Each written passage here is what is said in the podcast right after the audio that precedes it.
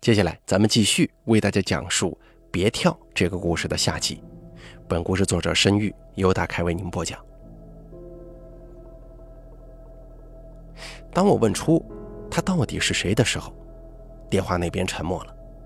过了整整一分钟都没人说话。就当我以为不会再有人回答的时候，一个女人突然没好气地骂了一句：“上天台不跳楼，给自己打药，你脑子有毛病啊！”我被他骂懵了，一时无语。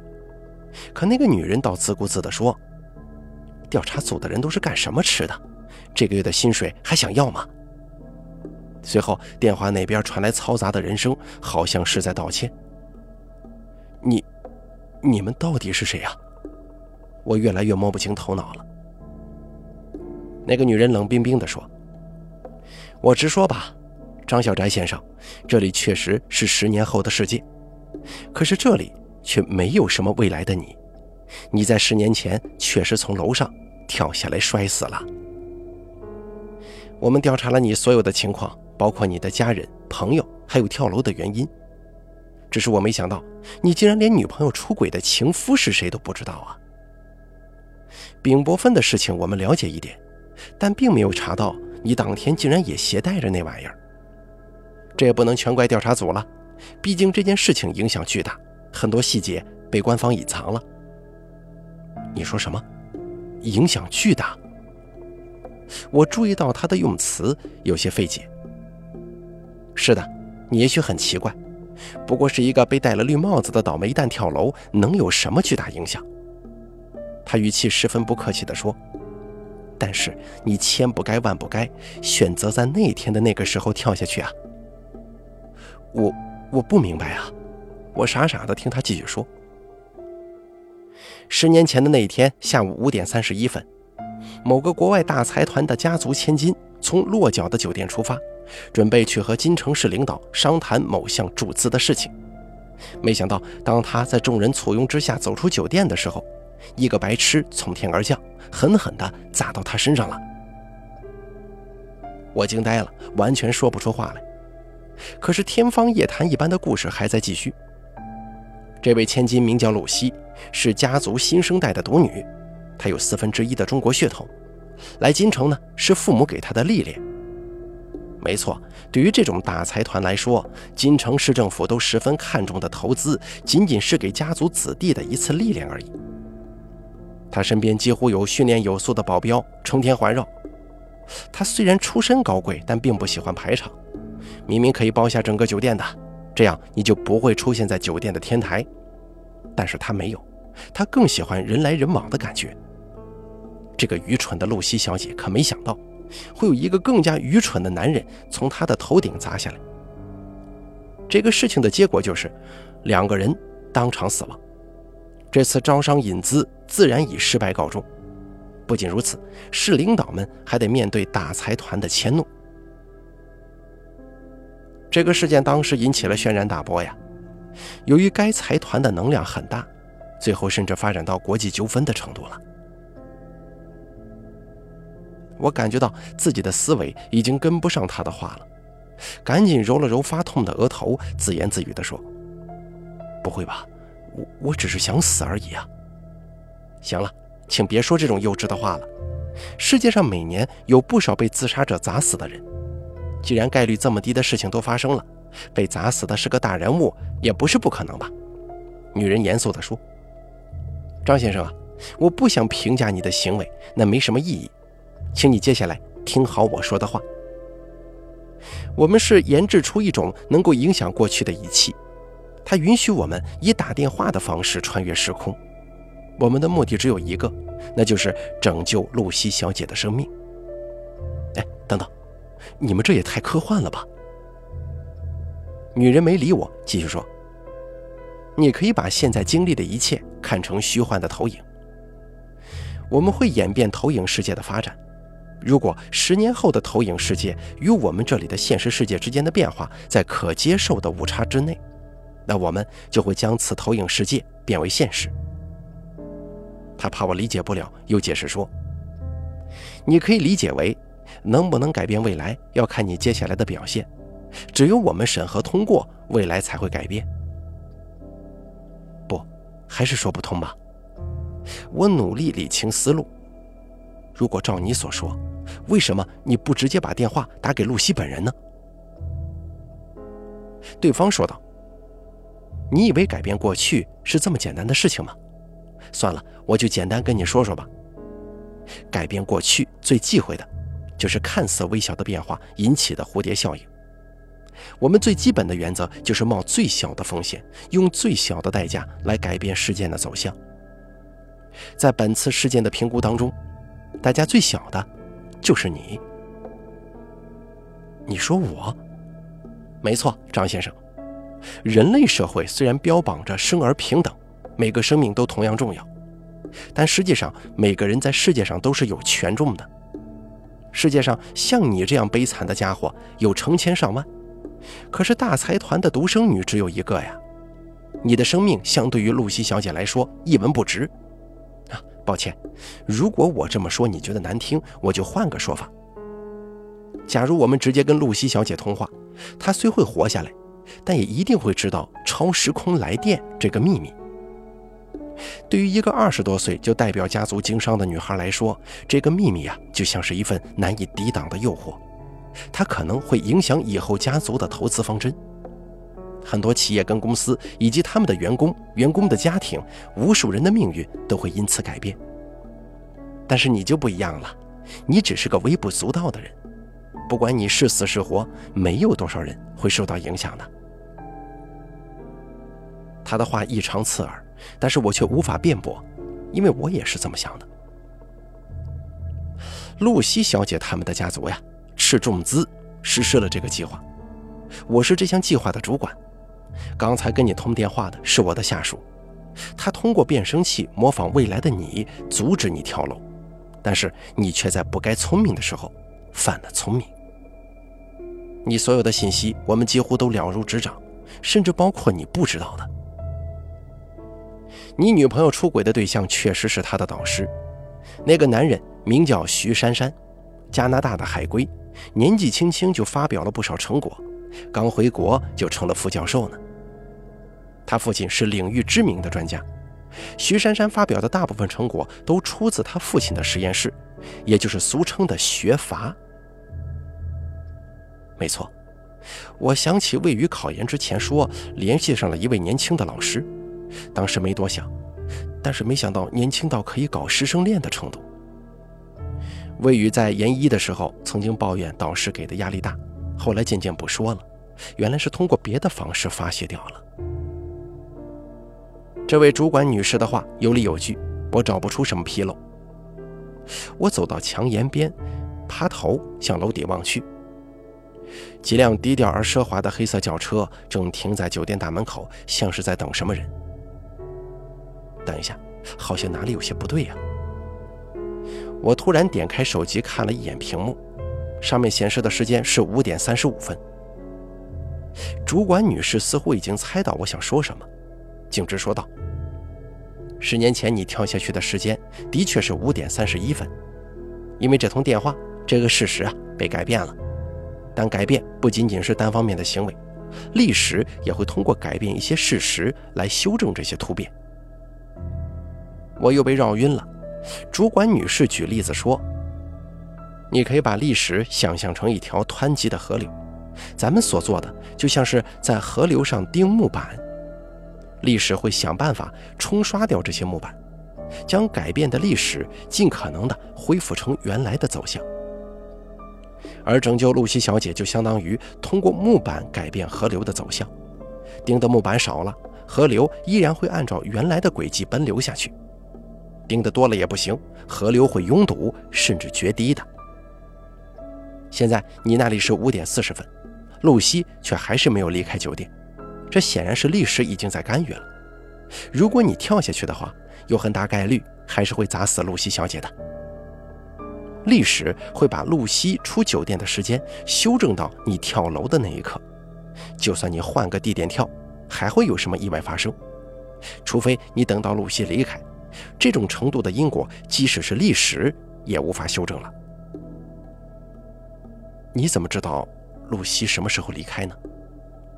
投资会议定在七点钟，露西小姐最晚六点从酒店出发，律师所能做的就是把她的出发时间修正到最后期限。也就是说，只要你在那儿老老实实的待到六点钟，等露西离开，我们的计划就成功了。听到这儿，我盘腿席地而坐，说道：“好吧，我会照你说的做。可你为什么不一开始就告诉我这些呢？你觉得，对于那个时候的你来说，未来的你过得很好，跟跳下去会砸到别人，哪种理由会让你更愿意相信我们呢？如果我上来就把事实告诉你，你听不听完都还两说呀。而且，而且什么？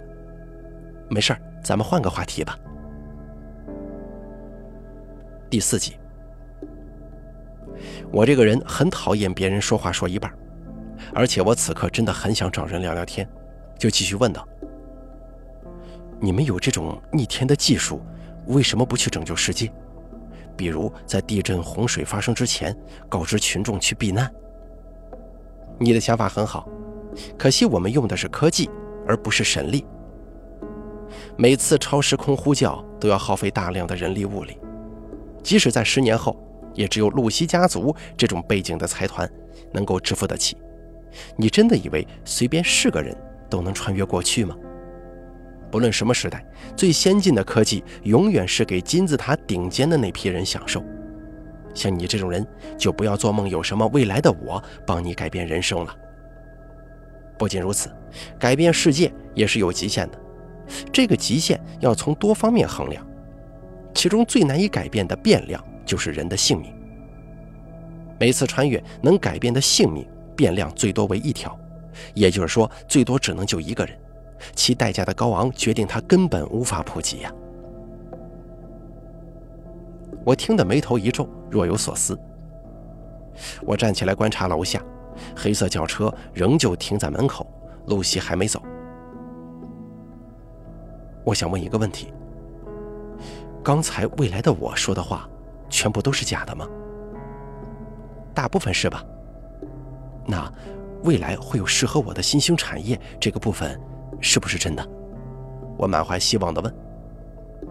可是女主管轻而易举地击碎了我的幻想，她毫无感情地说：“假的，从你决定不再继续深造开始，你就已经被时代所淘汰。”十年后的大学里，已经没有你这个专业的学生了。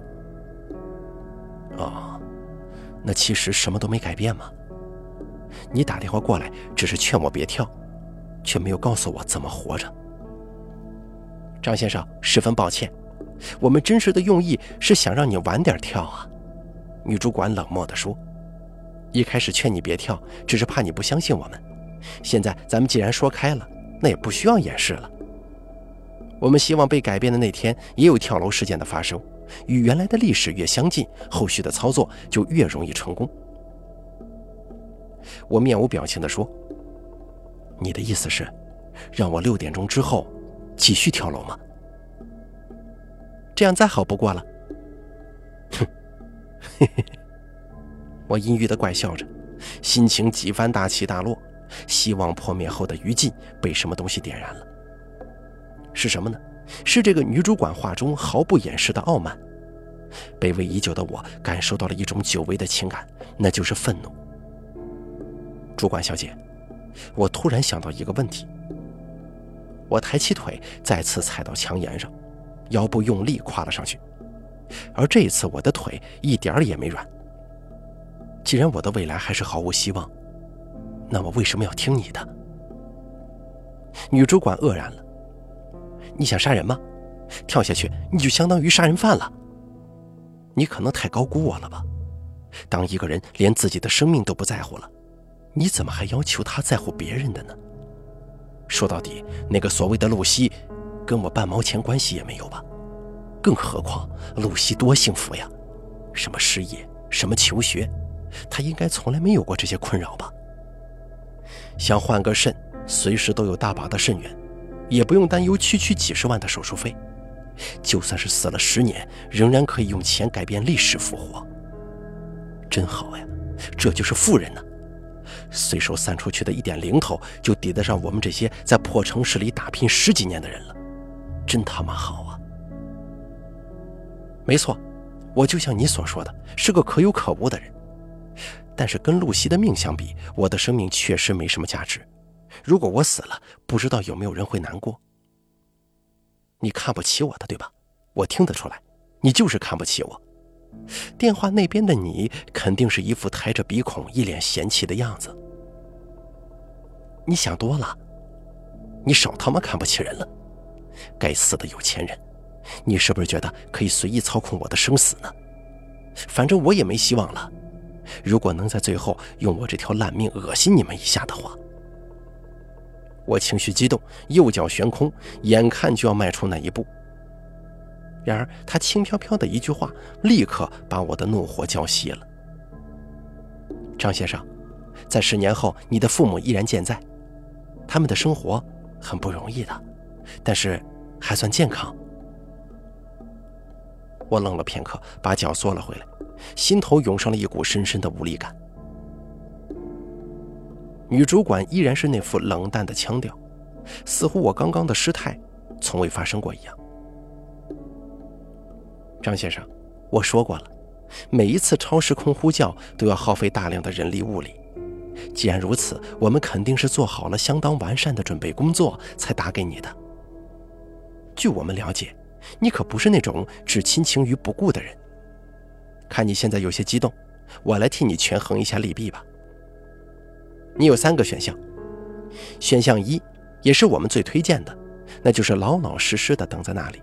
等到露西小姐离开，你跳下去摔死，因为这种情况跟原来的历史最相近，我们后续操作难度也最低，你也能得偿所愿，结束你这无聊的一生，并且我们还会匿名给你在世的父母一笔抚恤金，足够他们安享晚年了。选项二，也就是我们一开始劝你的，放弃自杀，从那里离开。这种情况由于历史被改变。没有跳楼事件的发生，我们的工作会难做一点，而你则会继续过你无聊的人生。根据我们对你的了解，你以后依然会一无所有，说不定最后还是会在某座高楼一跃而下。而且，由于你什么也没付出，我们不会给你父母经济补助，说不定未来的你还活着呢，你自己呀想办法赡养他们吧。第三，就是跟我们对着干。你可以现在就跳下去，历史会重演，你跟露西小姐都会死。我们任务失败，数以亿计经费打水漂，我跟项目组的同事会被问责，没有人会有好下场。这些损失你父母肯定无法弥补，但他们肯定会成为很多人宣泄情绪的对象。好了，张小寨，我相信智力正常的人都应该知道怎么选。老老实实的听我们的话，不要再有多余的想法了。我望着蓝天，头脑已经彻底冷静下来了。我感到一种无奈，似乎我的所有反应都在他们的预料之中。想想也是啊，他们花了这么大的价钱打这个电话，又怎么会给我胡闹的机会呢？我心灰意冷，看了一眼手机时间，五点四十一分。我再次走下墙沿，对话筒轻声说：“最后，能不能告诉我，未来的魏宇，他怎么样了？你真想知道他的事情吗？”嗯。我的语气不再强硬，反而透着一股恳求。我会听话的，等露西走了，我就会跳下去。所以你们告诉我吧，我只是想知道他过得好吗？电话那边沉默了好一会儿，女主管的声音再次响起：“不知道对你反而是一件好事啊。算了，就把刚才没说完的告诉你吧。其实你刚才听到的录音不全是伪造的，我们只是替换了魏宇丈夫的名字。你什么意思？”我顿时愣住了。让你听一下原版吧。女主管说完，滋啦滋啦的声音再一次响起，接着又是刚才的那段录音。您好，您就是徐珊珊先生的妻子魏宇女士吗？是我。哦，我知道了，原来是这样，你嫁给了他呀。听说姓徐的家里是个学阀，不错，书香门第，挺好的。你好，我是《金城日报》的记者。您先生最近在专业领域取得了非常了不起的成就，我们报刊想了解一下他的家庭，请您回答我几个问题，可以吗？当然可以了。那么年轻的副教授，十年后应该是教授了吧？真是前途无量啊！魏宇跟着他，应该不会受委屈，这样就好。那就冒昧了。首先，您跟徐先生是怎么认识的呢？最初是在学校，那个时候我还在读书，并没什么经济来源。我先生他不仅资助我完成学业，还帮助我照顾家里，我一直都十分感激他的。不对，不是他，是我资助你读的研究生，是我照顾你的家里人。姓徐的，他只是睡了你啊。听说您先生是您的初恋，真的是这样的吗？没错，我相比其他女孩开窍的比较晚，也许从来没有人对我这么好过吧。第一次谈恋爱就是跟他，我还挺幸运的。不对，他为什么要撒这种谎呢？他的初恋明明是我，那个那个姓徐的才是第三者。你们可真幸福啊！听说有两个孩子了是吗？没错，两个小天使去年降临在我们家，正好一男一女。不对不对呀，男孩叫徐木，女孩叫徐娇。行了，你们别放了！我大声叫了起来，痛苦的捂着头，我的心脏像是被放到火焰里炙烤。即使被魏宇背叛，我也从未怨恨过他。我认为那一切都是我太无能了，所以他才会投入那个男人的怀抱。我相信他是爱我的。当他看见我的尸体，他一定会忏悔，会流泪，会记起我对他的好。可是这份录音让我明白，原来卑微到了最后，连痕迹都不会剩下的。这是你自己要求的，出于人文关怀，我也不想让你在最后的时光还要面对现实。女主管的话中透露着几分怜悯。我抱着头蹲在地上，几十秒钟之后，我说道。刚才，你说只有三个选项，对吗？是啊，事到如今，你不会，不，也许还有第四个选项呢。我撂下这句话，然后干脆的挂掉了通话。我站起身，捡起地上的针剂，朝着离开天台的门跑去，一边跑一边拨通了大鹏的电话。电话响了两声才接通。那边传来大鹏低沉的声音：“小翟呀，不是兄弟我不帮你，我现在实在没钱借给你，我妈住院了。”我直接干脆地打断他的话：“我问你，你想不想凑齐你妈换肾的钱？”电话那头沉默了。我飞快地跑下楼梯，眼中闪烁着疯狂。第五集，我喘着粗气，手忙脚乱地掏出手机。上面显示着时间五点五十七分，总算是赶上了。此刻我站在酒店的一楼大厅，一边紧盯着电梯，一边紧紧地攥着手机。当手机铃声再次响起，我几乎在响铃的瞬间就按下了接听。你想干什么？女主管头一次用气急败坏的语气说：“你知不知道，为了重新打通这个电话，我们又烧了多少钱呢？”等等。你现在人在哪儿呢？你好好看着吧。我不给他说话的机会，把手机斜靠在装饰的盆栽边让摄像头能够清楚地看到门口。我刚摆好手机，电梯门叮咚一声打开，一个衣着华丽的外国金发少女在两个女保镖的护卫之下走出电梯，她的高跟鞋踏出踏踏的声响，一步一步朝着大门走去。我快走两步到他们前面，装作也要从大门出去。门外停着的黑色轿车边站着五六个穿黑色西服的男人，其中一人拉开车门，恭敬地等待主人上车。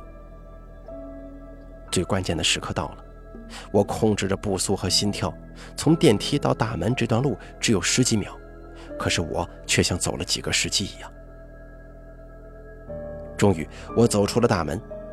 与此同时，我低声且快速地对着藏在衣服里的对讲机说了一声：“放。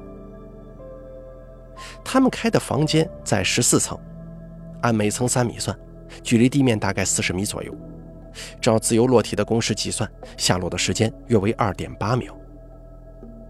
我在心里默数两个数，然后突然转身，朝着一脸惊讶的金发少女奋力一扑。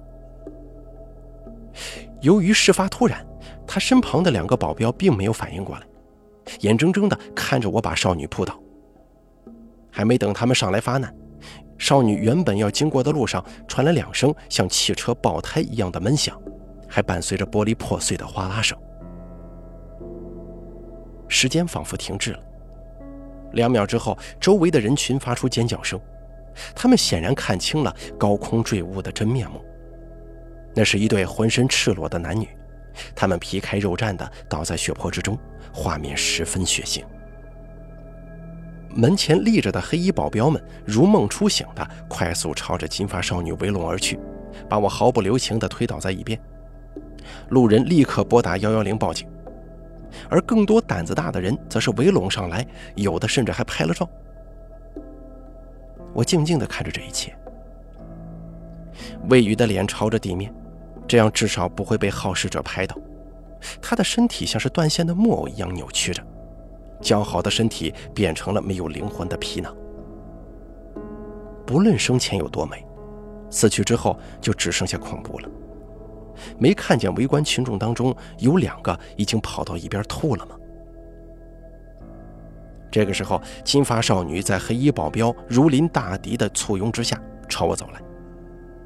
养尊处优的生活使她娇艳如花，她十分可爱的捂着胸口朝我问道：“你是怎么察觉的？”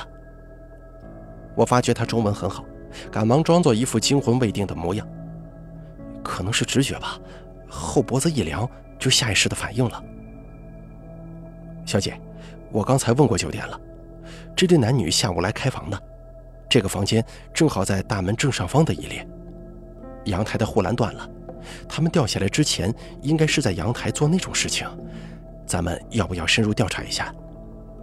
一个彪形大汉凑过来问。看到两具尸体都不着寸缕，少女显然脸红了一下，随即摆了摆手说。不用了，从来没听说过这么奇怪的暗杀方式，应该只是个意外。在人家地盘上，咱们就不要太计较了。然后他转头望向我，激动地说：“先生，真不知道该怎么感谢你，要不是你，后果不堪设想。我叫露西，你叫什么名字？我叫庄小宅。露西小姐，你中文挺好呀。我奶奶是中国人。”对中国还是很熟悉的。如果可以，晚些时候是否可以请你吃个饭？我想郑重地表达一下我的谢意。不用了，真不用了。张先生，请不要推辞。我受过的教育不允许我怠慢一位刚刚拯救过我生命的先生。那既然如此，我快速地报出了一个我一辈子也挣不到的数字，附带着我的银行卡号。我猜测你应该很有钱吧？如果你觉得你的生命值那么多钱，那就用它们作为谢意吧。露西眼中的感激之情慢慢消失，脸上虽然还挂着礼貌的笑容，但是没有一丝笑意。他点了点头，转过身对手下说了两句，又对我说：“再次感谢你，先生，你的愿望会得到满足。我还有事儿，失陪了。”说完，就带着一大群人转身离去了。警车跟救护车相继赶到，魏宇的尸体被盖上白布，推上车。我呆呆地望着救护车远去。回到酒店，里面正乱成一团，服务人员正在手忙脚乱地安抚闻讯赶来的住客们，而我则是悄悄地走到盆栽边，拿起手机接听。这就是你的第四个选项吗？女主管冷冷地说：“没错，你觉得怎么样，露西小姐？”他顿了顿，没有否认，问道：“你是怎么知道的？”我坦然地说：“没有证据，我只是瞎猜的。”你在阐述改变世界的极限的时候曾经说过，每次穿越能改变的生命变量最多为一条，如果这是真的，选项二就不成立。你说过，我跟露西两个人都死了。如果我不自杀，改变的生命变量就是二，你们的行为跟目的就自相矛盾了。你们是不可能做那么蠢的事情的，所以不就是你在生命变量上的规则撒谎了，要不就是你在死亡人数上撒谎了。也就是说，我与露西两人之间可能有人还活着。从那么高的地方跳下去，我估计我应该是凉透了。但如果砸到的位置不致命，露西还有可能活着。如果他还活着，那你们为什么如此大费周章地改变历史呢？也许是他受到了什么无法痊愈的损伤吧。如果这种损伤不会影响他正常交流，我想他一定希望亲自打这个改变命运的电话。而你对我的恨意，即便跨越时空，也可以感受得到。女主管，也就是露西，缓缓地说：“十年前，我被你砸到背部，医生拼尽全力抢救，我才捡回一条命的。我在床上瘫了十年，十年后的科技虽能让我复原，但是需要冰冷的机械。我不想这样，我要用自己的腿站起来。这个项目是我要求父亲开展的，最初的目的只是为了阻止我出事。”可事到如今，已经牵涉到多方的利益了。如果失败了，父亲可能会被董事会除名，所以这已经不是我一个人的事情了，你懂吗？我淡淡的说：“我懂啊，所以我也拿出了诚意。你的受伤被规避了，跳楼事件也发生了，死亡人数由一变为二，维持在极限之内，这个结局不是很完美吗？啊，我承认事情是比以前复杂了一些。”你个混蛋！我可没让你去杀人呢！露西愤怒地把我打断。有关于魏宇跟徐珊珊的历史会全部被修改的，你知道这会给我们添多少麻烦吗？如果露西谴责我没有人性，我心中或许会好受一点，但她只是怪我给他们添了麻烦。我努力振作精神，用嘲讽的语气说：“你说过的，人都是有权重的。”那两条命的权重加起来，依然远远比不上你吧？他们，啊，也就是我们这些普通人的命，跟你的比起来，根本毫无价值，不是吗？放在以前，我根本无法相信，为了几十万的救命钱，我可以在五分钟之内说服身家清白的朋友帮我杀人。当人连死都不怕了，你根本想象不到他能做到多么可怕的事情。他们俩应该不会觉得痛的。因为给他们注射了丙泊酚，他们是在睡梦当中被大鹏丢下去的。是我们太小看你了，杀人犯先生。哼，放心吧，我没对这个时代的你另有所图，我只是管他要了一笔钱，顺便教给他人类的贪婪和丑恶，你不会在意吧？露西重重地哼了一声，没理我。还有，栏杆是我让大鹏弄坏的。难免会留下痕迹，还有两具尸体当中的丙泊酚，警察调查的话根本就掩盖不了，这些都得拜托你们想办法了。露西嗤笑道：“你凭什么会觉得我会帮你呢？我不觉得呀，但我认为这件事情作为意外在这里的终结，对你们一样有好处的。你也不希望我作为杀人犯登上明天的报纸吧？”这样又会凭空产生好几个偏离原来历史的大新闻，息事宁人是咱们共同的愿望，对不对？电话那边传来嘈杂的讨论声，说的应该是英文，语速很快，我听不懂，只好耐心的等待。等待的时候，我看着大堂当中的半身镜，镜中的人脸上展露出一种特殊的心情，那应该就是我一直想在魏宇脸上看到的忏悔。可没想到，我竟然在自己脸上看到这个表情了。过了一会儿，露西开口说：“我们会评估被改变的历史是否符合我们的利益。如果审核不通过，你依然只是历史的幻影罢了。”我哈哈大笑地说：“哼，但如果通过了，我就买得起房子了。永别了，张先生，衷心希望你会下地狱。”说完，他把电话挂断了。我也把电话放下，可我依旧在笑。手机收到了一条短信，是银行转账的信息，我的账户余额多了好多个零啊！叮咚一声，又是一条消息，是大鹏发来的。他问我答应给的钱什么时候转。我笑个不停，就像个疯子一样。多年以后，有人问我当年是怎么单枪匹马在大城市闯下这么大一番家业的。我告诉他，只要你肯脚踏实地的勤奋努力，幸福的生活总会到来。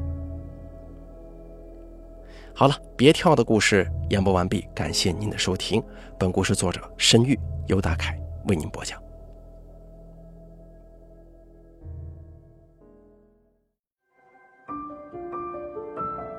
本期故事演播完毕。想要了解大凯更多的精彩内容，敬请关注微信公众账号“大凯说”。感谢您的收听。